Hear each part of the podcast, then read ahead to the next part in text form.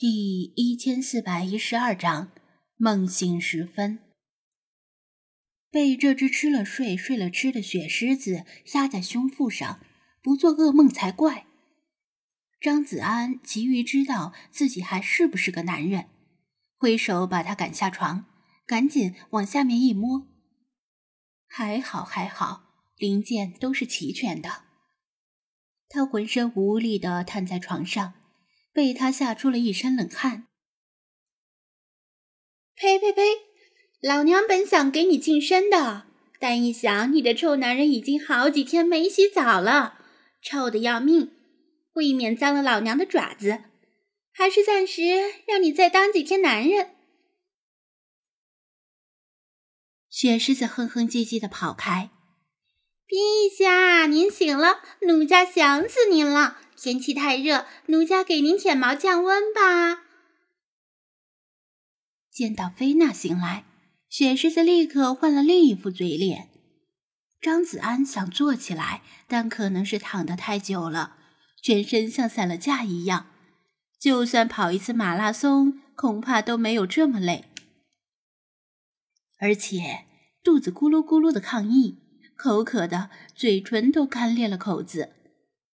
他勉强从床上爬起来，看到室内的精灵们正在陆续从睡眠中醒来。他们没有睡在自己惯常的睡眠位置，而是聚集在单人床附近。看样子，除了雪狮子之外，其他精灵都进入了沉眠。不过，让雪狮子留在外面照顾，他肯定是猪公不出力。整天想着怎么把他给淹了。本宫饿了。他深吸一口气，正想对大家发表一番感慨和感谢，就被菲娜磨得感情的冰冷话语给打断了。菲娜并不是阐述饥饿这个事实，而是点名饥饿的他脾气不好。如果他够聪明，就应该省省废话。立刻去准备食物。不仅是他，老查和菲马斯的肚子也都饿瘪了。子安，不瞒你说，老朽确实有几分饿了。老查苦笑道。菲马斯也不讲究了，径自跑到楼下去找点狗粮先充饥。其实他偷偷尝过狗粮，味道还真的挺不错。嗯，洗发水都臭了，长绿藻了，好恶心！浴室里传来世华的悲鸣。嗯，嘎嘎！理查德无奈的摊开翅膀，一股恶臭从他的胯下涌出。嗯，本大爷一时不备，睡觉前多吃了几口。哦，我靠！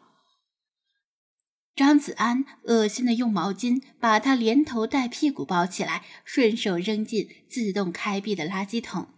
娘！理查德的抗议声被垃圾桶的盖子闷在了里面。吱吱吱吱。派一睁开眼睛就心急火燎的打开电脑，看到评论区一大堆询问作者几天没更是不是太监了的帖子。赶紧补上一张请假条。至于理由，姑且是身体不适吧。喵！星海歪头打量着四周，大家都醒来了，真好。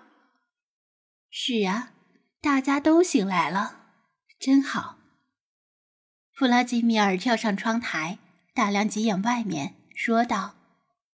虫灾好像结束了，外面已经基本恢复了正常。张子安最想知道的是，今天是几号了？到底睡了多少天？但他拿起手机，发现手机已经因为没充电而自动关机了。把手机插上充电器，他走到窗边，把窗户推开，闻到室外清新的空气。才知道室内的空气已经污浊到何种程度，又闷又臭。现在是早上，因为虫灾肆虐而闭门不出的人们，终于陆续出门上街了。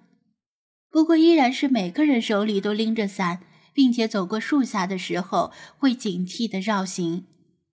树几乎被毛毛虫吃秃了，清洁工们正在趁着早上凉快，费力的清扫满地的虫尸。蝴蝶，弗拉基米尔说道。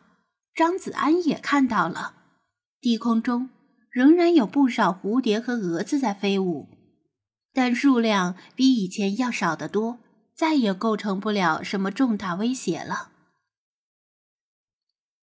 不过，很多蝴蝶和蛾子已经产下了卵，明年的这个时候，它们仍然可能卷土重来。庄小蝶，或者说。那只蝴蝶精灵去了哪里？他在耳边的低语清晰的回荡在他的脑海里。这真的是现实吗？还是他制造的另一场梦？是他的梦，还是他的梦？是他梦到了他，还是他梦到了他？谁又能说得清楚呢？菲娜平时的耐性就不强，饿着肚子就更没耐性了。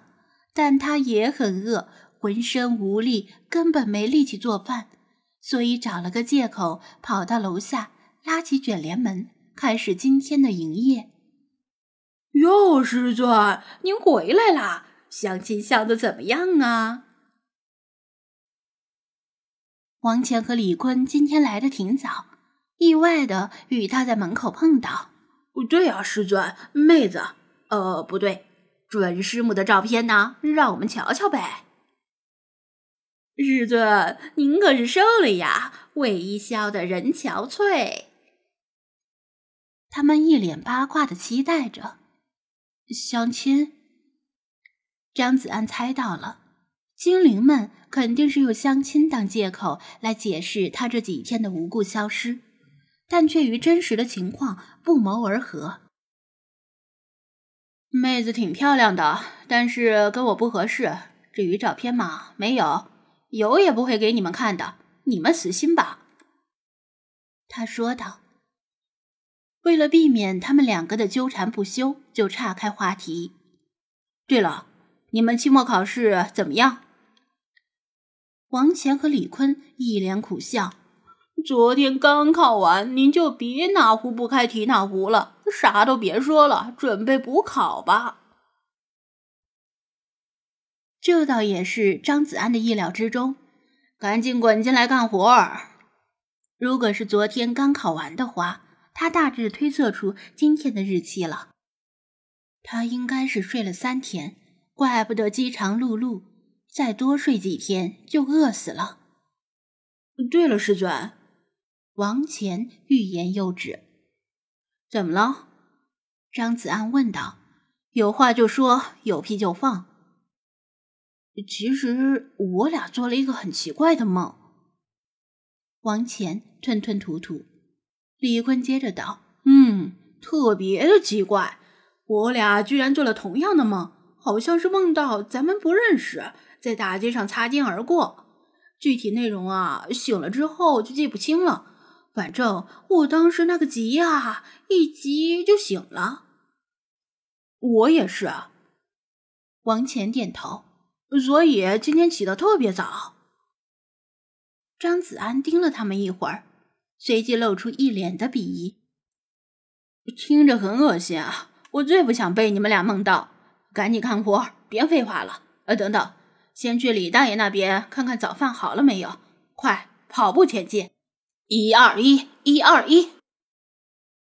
等他们俩跑远之后，他在门口一边活动身体一边散步，走到旁边店铺的门口，偶尔抬头一看，只见角落里看到一具背部敞开的干瘪空壳，蛹中的凤蝶已经不见踪影。